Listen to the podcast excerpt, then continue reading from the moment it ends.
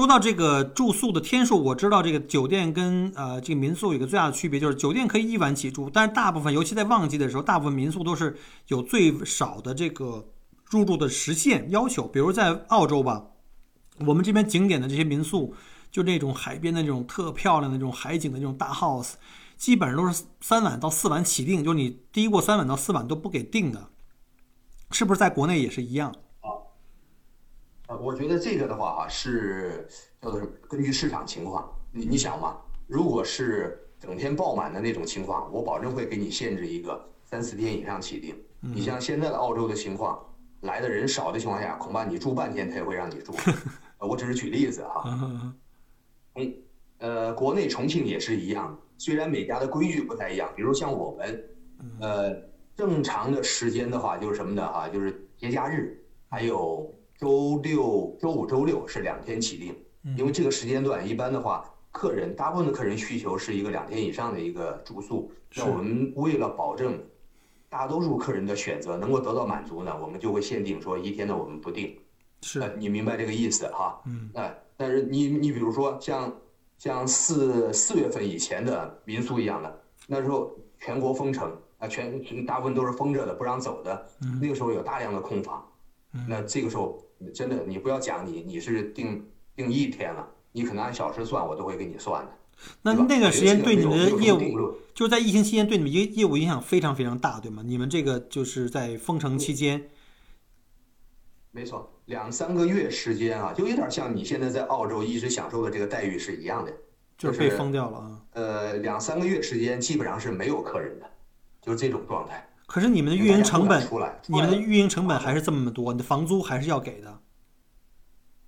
呃，是这样的，就是我们的话啊，我第一呢啊，我们跟房东沟通的比较好；第二呢啊，我们运气也比较好。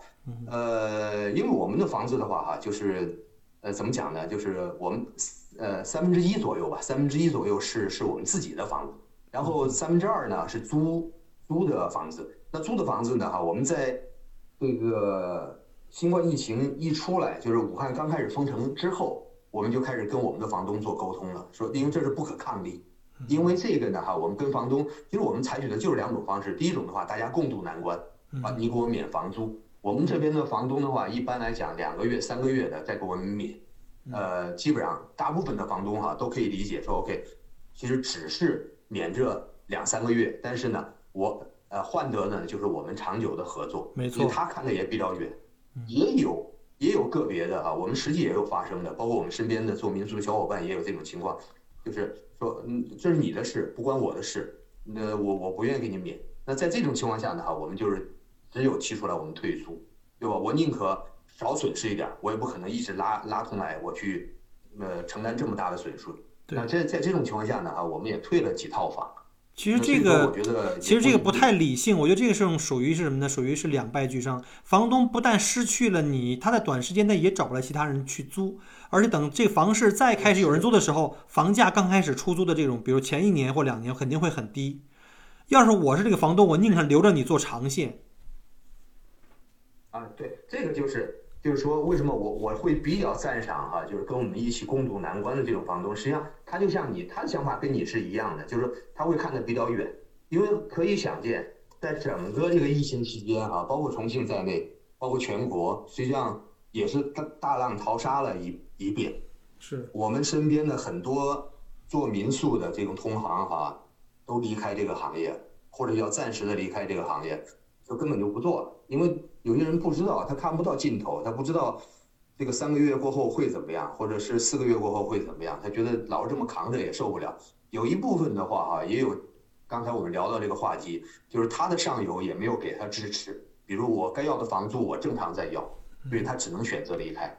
那在这种情况下，一样的，这个您刚刚说的非常有道理，这个房东他所得到的也许。收到了，仍然是那一个月、两个月的房租，但是他损失的就是接下来可能会空置三个月、半年甚至一年时间。没错，所以很不划算的。对，嗯嗯。那怎么样？这就是为什么真的说，真是说大家聪明的人哈，实际上为别人考虑，实际上也是在为自己考虑。没错，就帮助别人，通过帮助别人来帮助自己。对对对，这个真的不是心灵鸡汤哈，在很多这种真的商务实践当中哈。真的是你帮助了别人的同时，实际上也是在帮自己，而不是相反。没错，没错，没错。这个我这个我们我们感受也蛮明显的，包括我们来的客人，我不知道 Michael 你在澳洲那边接待国内，因为你那边保证是以咱们国内的客人为主。没错，一样。这个我觉得也有个很有趣的话题，咱们俩可以聊一下。就你那边的客人有没有遇到？你有没有遇到比较比较刁钻的客人？嗯，我可能不愿意用刁钻的客人啊，因为我我很多客人都是我听友啊。到时候说，哎，我们这用完了小锅，回去变成刁钻的客人了。其实我更愿意说，可能有的客人呢，他可能他的期望值啊会比较高，或者说他的期望值可能会高过了他实际为这件事情期支付的这个成本。就是说，我觉得你期望值高是没有问题，但是你想，就你要看看你做了什么。比如说，有很多人就是说。就咱们就说住五星酒店吧，哪怕你住六星酒店啊，我花一晚上酒店钱，你只是享受了一晚上酒店给你提供的服务，而并不会带走这个酒店的这个房间，对吗？所以一定要有一个对你的消费得到这个服务的这个相对应的有一个就是合理的期待期望值啊。呃，特别刁钻的客人，我倒是我我可能运气比较好吧，还真没有碰到什么最后让你觉得特别刁钻的客人，我只是碰到的一些。客人呢，我觉得挺可惜的，就是他们花了很多钱，他们花了很多的这个时间来旅行来澳洲，但是呢，他们因为就是一常年来出境旅游的这个习惯啊，他们自己一直都是，呃，就是以自己的想法为主，他们不太愿意听导游给他的建议，他认为他自己选择的路线和时间和这个安排是最棒的。其实，其实这个是让我挺无奈，就是我讲了半天，他们可能并我给他很多建议，他并不想听。你知道吗？你知道我还带着我，我甚至特别遗憾的是，我带着一大群有特，当然也特有特有钱的客人了哈，很有钱很有钱的那种啊，就你可以想象一下，脑补脑补一下，带着麻将跑到大洋路的酒店，在那打一天麻将。我苦口，当然了，一般的导游可能会觉得，哎，那你你在房酒店房间打麻将，那我在房间里休休息就好了。我你可能看不见一个导游苦口婆心的啊，让那帮让那些人打麻将的那些让他们的太太又跟着我的车出去玩一天。他们就说：“哎，我今天不想出去玩了，我就想打麻将。”我觉得很可惜，你知道吗？放着美景在眼前，躲在酒店里，就说：“呃，刁钻，我真正刁钻的客人可能倒真没有，真没有真正的碰到。可能碰到有一些客人，可能呃，就是当老板当当惯了，可能习惯性出来，可能还是觉得就是就是这种前呼后拥。对对对对，就这种的话，他可能心理上还没有转变，他没有想到在澳洲呢。”这个就即便是蓝领那个工作服务员的话，你再有钱去工再去餐馆打呃去点菜啊，在高端的地方吃饭呢，你也是一样不可以拿像对在中国的很多服务员那种小妹过来拿直接你知道吗？有的客人就直接打个响指，拿手指头那么去勾着别人过来，吓死我了！在高档的餐馆，我赶紧那个服务员的眼睛脸色都变了，我赶紧跟人家赔不是，你知道吗？就是有很多这种文化，对对，有很多这种文化上的东西可能需要转变，包括在酒店大堂高声的讲电话，有很多可能并不一定是说什么，是是是什么这个怎么讲，就是也是也是这种大老板哈或者大领导哈，但是有很多小级的地方，可能可能我觉得大家还是应该注意一下啊。嗯。嗯嗯嗯，哎，你说的这个打响指叫叫 waiter 的这种。这不是外国电影里面学的吗？这不是咱们中国文化。其实，其实，其实这个可能是个是个误，这个是个误解哈。因为在在这对在这边，我们在西餐厅，尤其像好的高档的餐厅，我们在等服务员的时候可以举手，但是主要是靠眼神看着那个服务员，他会看到你会过来。如果你实在等不及的话，你可以把菜单举起来。但如果你打响指或者嘿 hello 这样的话，相当的粗鲁，就好像我们在餐厅里直接指着别人鼻子。用这个国骂一样，就是非常非常不礼貌。哇，OK，其实我我引出这个话题来啊，恰恰是想借这个节目呢啊，从反面的哈来去来去来去告诉，因为我们站在服务者的这个服务呃从业者的这个角度啊，嗯，来去跟我们的客人或者潜在的客人做一个沟通。就像我刚才讲的哈，呃，就是希望得到标准化服务的。客人最好去订酒店，没错，他们不希望有多的东西被打扰，他们希望按照自己的想法来。那我觉得那是非常好的。那我希望来民宿住宿的呢，一个是喜欢我的装修，喜欢我的设计，呃，还有一个呢，最重要的是喜欢我的服务啊。就像刚才你说的那种心情，我特别能够理解。就是说我我本身是站在站在蛮好的一个角度啊，给你建议出去玩怎么玩，而得到的反应哈，咱们不能说其他的哈，最起码这个反应是比较比较不太积极的，或者说 OK 你说的这个东西我不太听，然后我按照我的这一套来走。实际上很多客人呢哈，忽略了一点是什么呢哈？我们是做长期生意的，对，我们希望我们的客人玩的更加丰富，更加不虚此行，没错，会给他们很多好的建议。是的，已经现在已经不是十几年前、几十年前说啊，我给你介绍这条线路，我会赚多少多少额外的钱，现在已经不是那种概念了。是我引进我引进刁端这个词呢，哈，恰恰是想就这个话题呢，哈，给我们更多潜在的客人告诉给他们哈，就是。在这里，就像刚才你所提醒的，高声喧哗也罢，这个不恰当的利用响指也罢，哈，这是我们不应该去做的事情，好吧？这不是，我觉得有时候不是不是一个素质的问题，而是一个习惯没错一个和一个想当然的。你不觉得它有什么，对吧？像我们在在国内的话，有时候太嘈杂的情况下，我们不得不去高 声对，没错，这是文化差异，这是文化差差异，对，文化差异，嗯，没错没错，而且。而且我自己的感受呢，哈，包括我去澳洲玩也是这样的。我有好几次，我都发现都是我们亚洲面孔，中国人很规规矩矩的在那等红绿灯，嗯，恰恰会看到老外哈会会去会去闯红灯，这是现在有点有点反过来了。我不知道你在澳洲生活了这段时间的感受是怎么样的啊？真的，包括在国内，你会看到很多人做的都很都是越来越好了。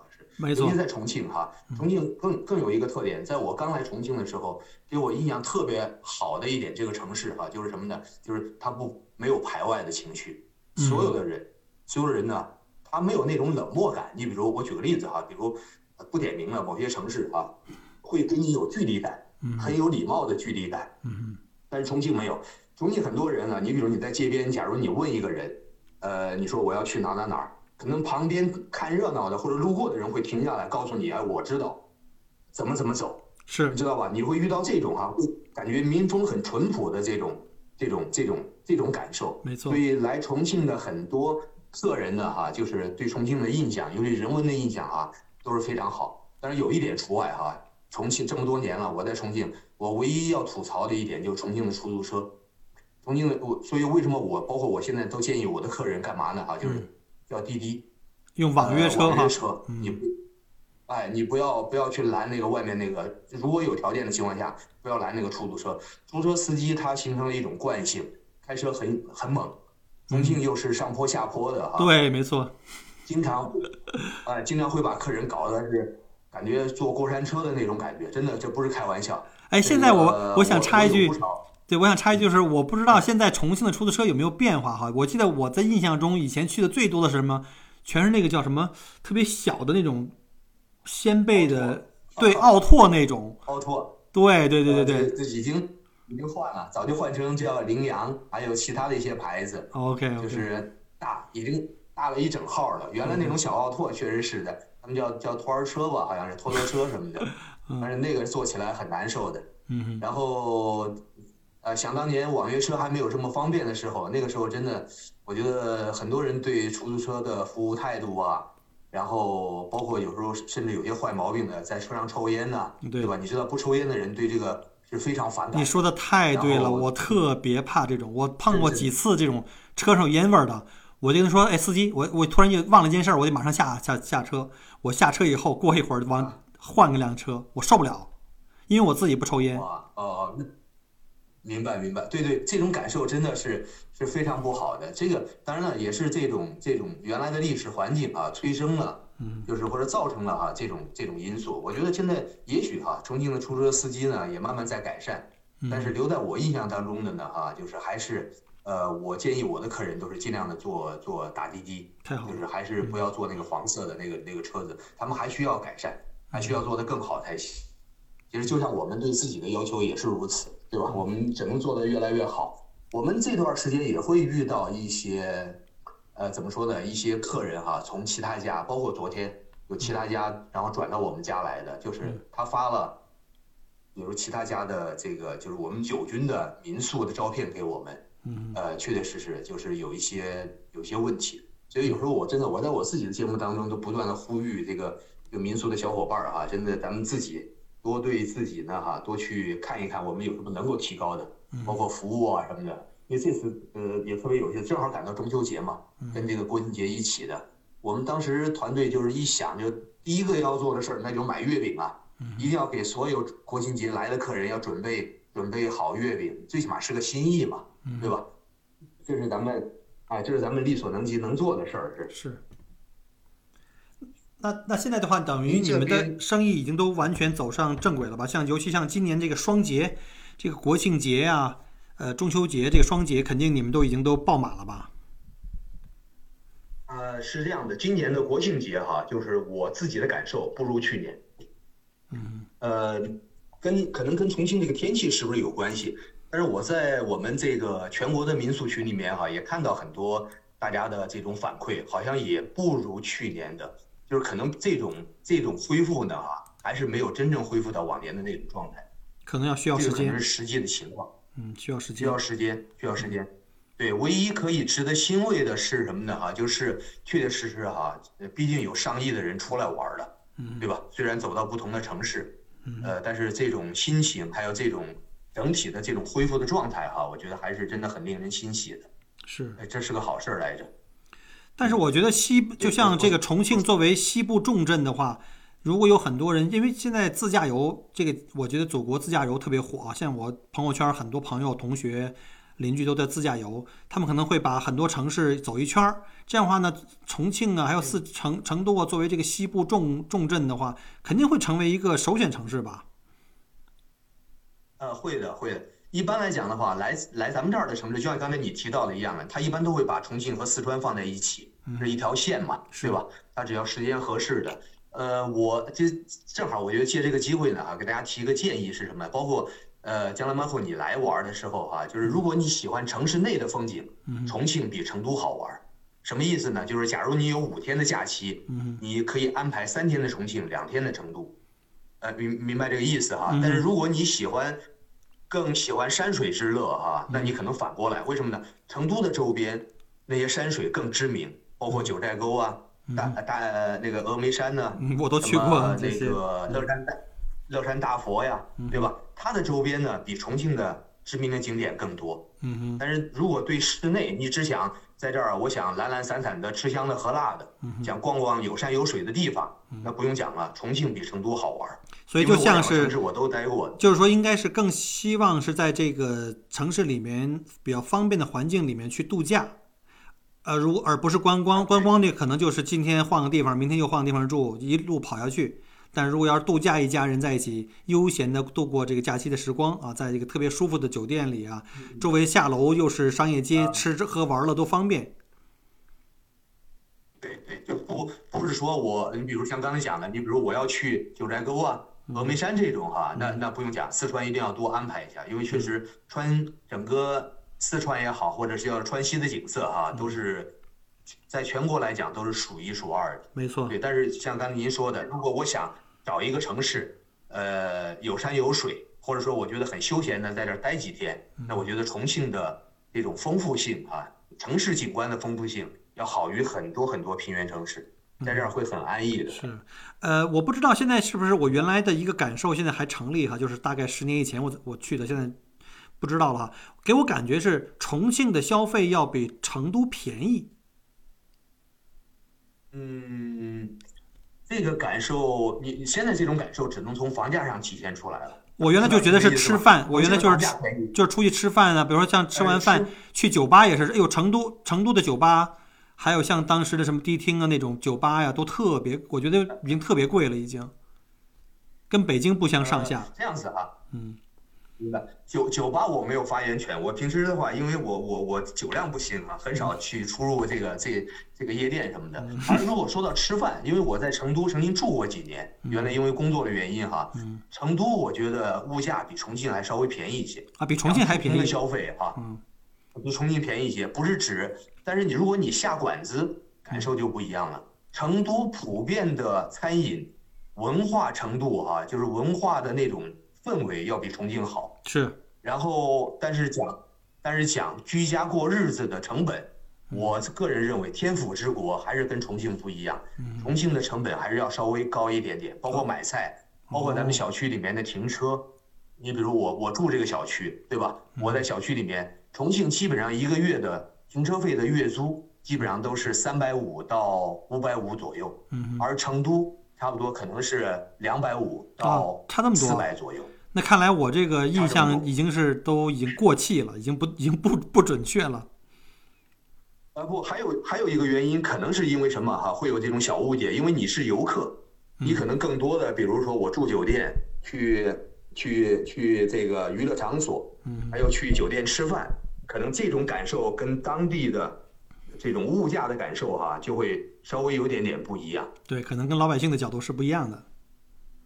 哎，对对，可能跟本地人的这种感受啊，可能会不同。你比如我们在观音桥的酒店哈，我们有呃民宿的话哈，我们有这种长租的客人，呃，他就会他也会呃跟我的观点是一样的，他觉得哎，成都好像买菜什么的还便宜一些，嗯，重庆是不是还稍微要贵一点啊？我觉得会有这么一一点，因为重庆毕竟是山城，嗯，而整个成都呢啊，它是成都成都平原，天府之国嘛，这是古来如此，嗯呃，它的物产的丰富。包括我们说的最普遍的哈，就是粮食作物啊、菜品呐，这些本身本地产出的东西呢，就就会就当地呢就会有大量的供应，嗯嗯，跟这个会有一定的关系。因为毕竟重庆是山城嘛，是不是可能不太适合这个种庄稼呀？这种要在周围的那些远的地方的这些农村啊去买。对，嗯，对对对，它会有这种，它会有这种。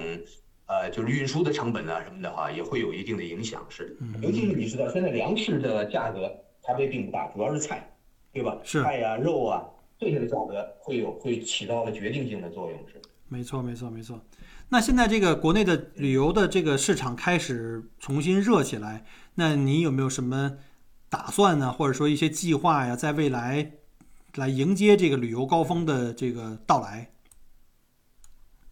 呃，我我觉得第一的话，因为我们在整个今年的过程当中哈，我们实际上总像我们房间的总总套数是大于去年的，比去年还大一些。因为我我感觉旅游这个行业啊，这个我觉得是个长青的行业，没错，对吧？它不是说是是什么朝阳夕阳的问题，这个这个需求是不断的。就像您比如我举个例子，十年前你来了重庆了，今年你可能还会想来，有这种感觉，对吧？它会不断的呃。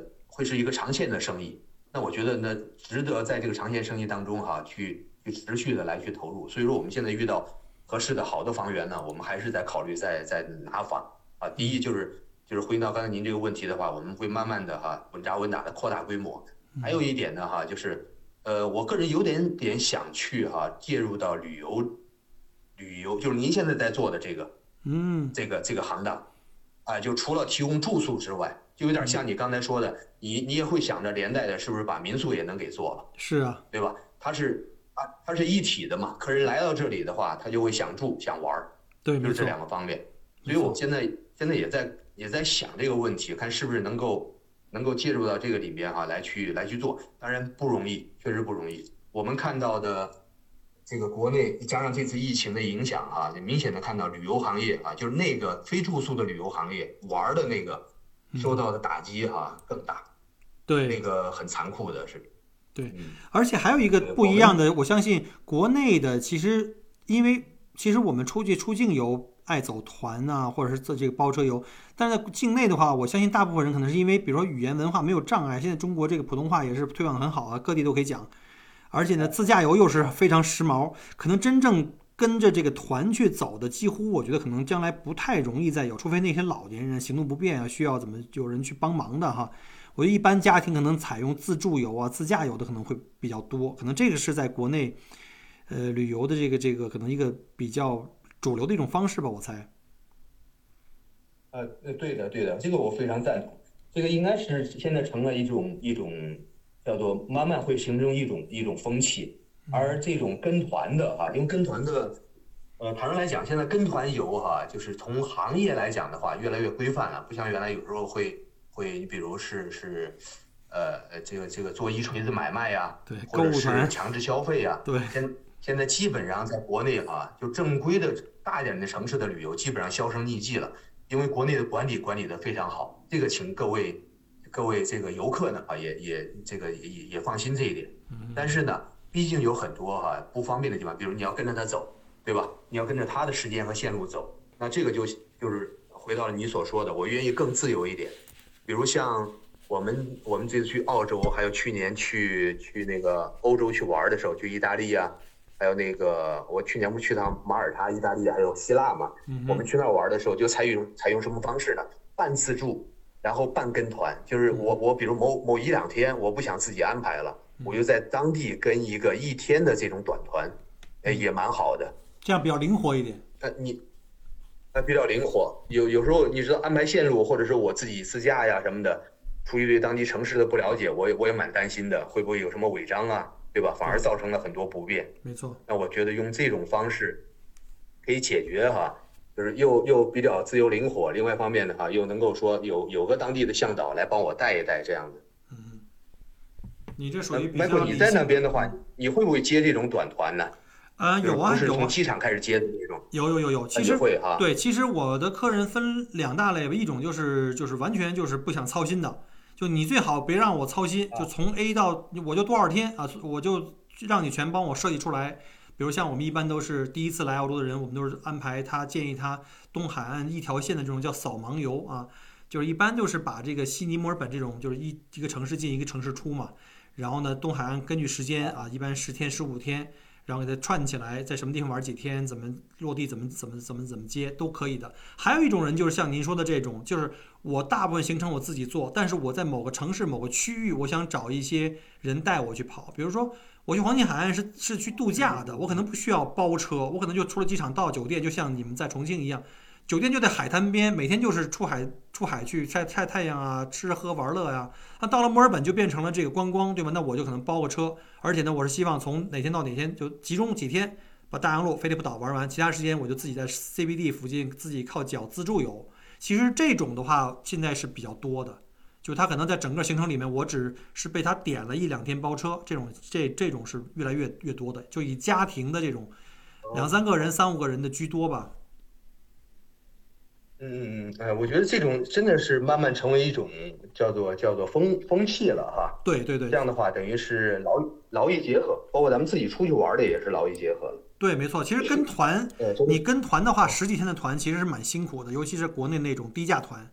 他们为了省钱呢，都把那个都是你从国际航段都是安排在飞机上那个红眼航班，然后呢，为了为了实现这种所谓的一天几游啊，或者几天几地啊这种，他基本上没有时间休息，尤其是你家里要带着老人小孩，相当的辛苦。所以呢，我还接过这样的客人，就是他以前来过澳洲，后来呢到墨尔本呢就来澳洲家带着家里来玩，我来帮他做行程。他尤其在墨尔本，我亲自在了几天以后，他觉得，哎呀，我以前来的那个是个假的澳洲吗？感觉跟你这完全不是一个地儿。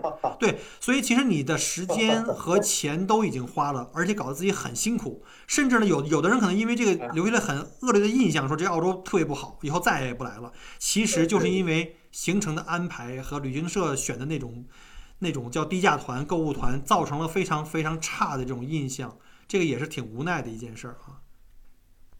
嗯，对对对，呃，我觉得我非常赞同你说的这个。所以说我为什么我建议哈，我们一般给我们的客人哈，来住我们家民宿的客人哈，一般都会给他们发一个就是就是编辑好的一条一个一个一个微信来着，就会告诉他们，如果你们到了当地有任何吃喝玩的问题，你们可以第一时间问我。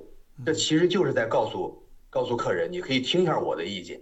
对我们我们会比较，因为我们毕竟后面几天不是跟他嘛，跟你们这个性质。比如不一样，接待的这个这个环节不一样，是，所以我们很怕客人在后面啊跟错了团，或者说是是是，就是因这个这个感受跟你是一样的，他跟错了团没关系，关键是他后面对这个城市的评价和感受呢啊就会不好，没错，就是反而会影响到，哎，影响到我们长期的这个这个城市的这个形象，不是说我们要要多多高大上什么什么的，但是总是希望来的客人对重庆的印象，对墨尔本的印象。都是带着满满的好的回忆走。没错，这点我这点我特别同意麦哥你的说法。为什么呢？就好像我录喜马拉雅也好，包括我自己有自己的微信公众号也好，其实说白了，真正听我节目的或者是看我公众号的人，他不可能都来包我的车。你把我累死，我一年也就包那么那么些人，对吧？所以我希望只是说通过我的分享，能够让大家知道到底来澳洲旅游应该用一个比较对自己更适合的方式，而不是说你看了别人的攻略要照搬，对吧？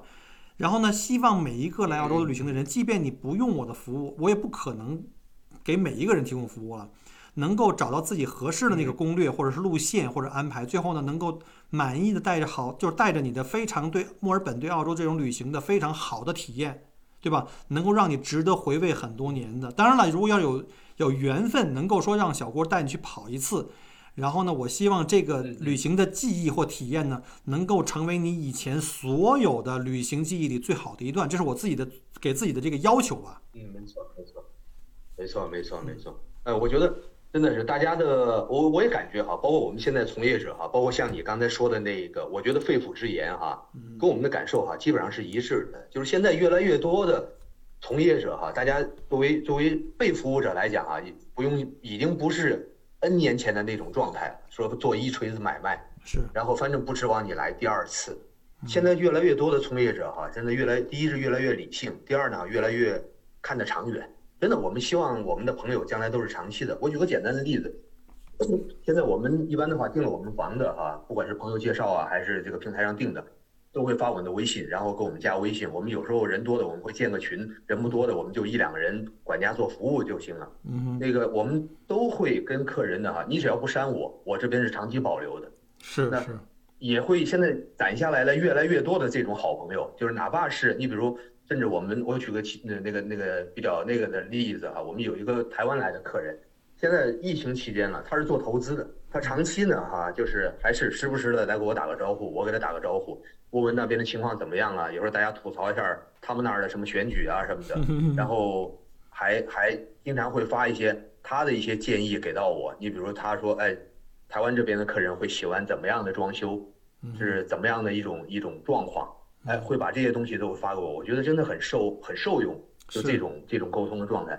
前两天，前两天特别巧，我发了一个朋友圈，就是在我们那个呃朝天门旁边的哈，就海河银洲的那个民宿后面那条街上拍下来的那种钢筋水泥的城市之巅的那种那个照片。我看到了，很多老外特别漂亮，对吧？嗯，啊，我我那个是随手拍了一下哈，技术不咋样。我说我这边呢，这条街上有很多老外哈，在这边去去拍这种拍这种大片。你知道后来有一个客人啊，突然发发信息哈，跟我讲说，你知道吗？说这条街，你们家的店哈是我的红娘，呃，当时把我说愣了。后来他就给我讲，他说我在你们家店住了，他好像是，我记得好像是七月份来的吧。嗯。